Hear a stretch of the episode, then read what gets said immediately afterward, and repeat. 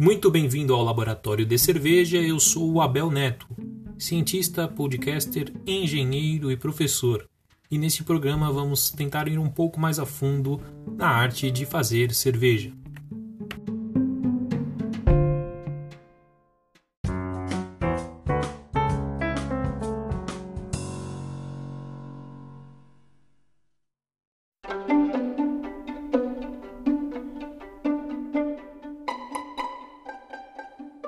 Hoje falaremos sobre a influência do formato do copo no sabor da cerveja. Você já deve ter notado que cada tipo de cerveja tem um copo apropriado para ser servido.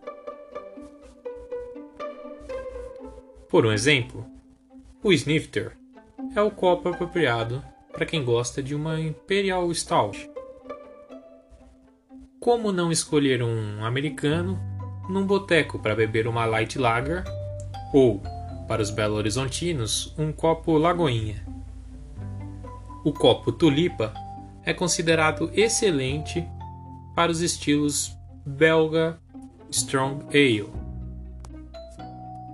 O copo Weizen é um copo de boca larga e grande o suficiente para comportar todo o conteúdo das garrafas de uma única vez, e também o colarinho formado pela espuma das cervejas de trigo.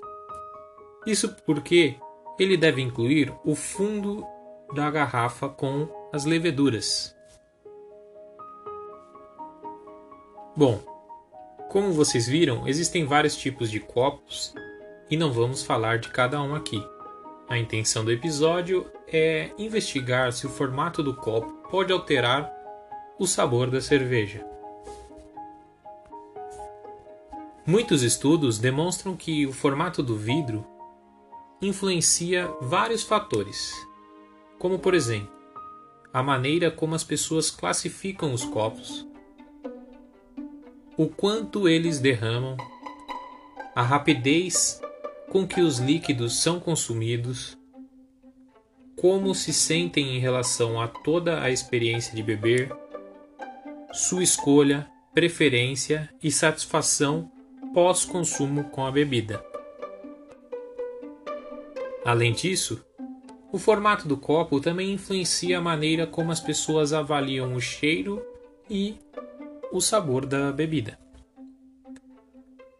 Por exemplo, muitos estudos com vinho demonstram que, se alguém pode ver ou interagir fisicamente com uma taça de vinho, seu tamanho, forma, peso e cor podem influenciar a classificação do sabor e de seu conteúdo.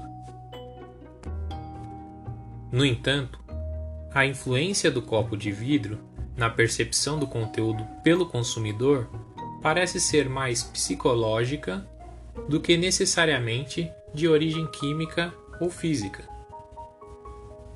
Ou seja, quando as pessoas concentram a sua atenção nas bebidas sem, sem ter consciência do copo em que a bebida é apresentada, elas geralmente relatam nenhuma diferença perceptível entre as mesmas amostras em diferentes copos. Mas e quando as pessoas não têm acesso à bebida? Se elas, por exemplo, só podem ver o copo? Alguns estudos interculturais foram projetados para investigar a influência dos produtos em copos de vidro nas expectativas dos consumidores em relação às cores das bebidas e sua associação ao sabor. Quando as pessoas viram apenas fotos dessas bebidas.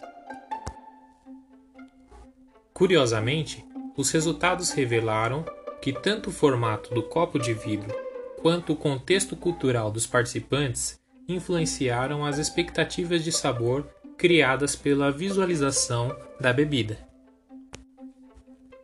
Portanto, embora às vezes as bebidas alcoólicas sejam compradas pela garrafa, é comum que os consumidores comprem bebidas pela unidade, por exemplo, em bares ou restaurantes, e as consumam em diferentes tipos de copos quando a bebida alcoólica é servida em copos onde não há nenhum rótulo, o formato do copo passará a desempenhar um papel muito mais importante na definição das expectativas do consumidor.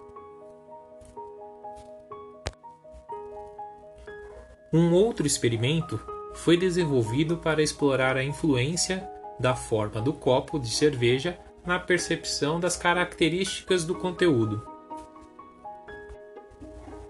Os resultados revelaram que a cerveja era percebida em até 5% mais frutada e mais intensa quando servida em um copo com maior curvatura.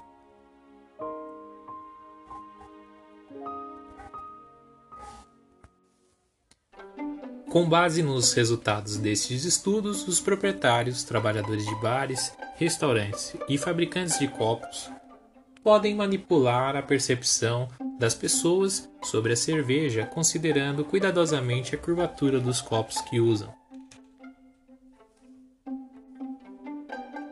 Sexta-feira que vem, meio-dia, vou falar sobre os compostos químicos que afetam a coloração da cerveja.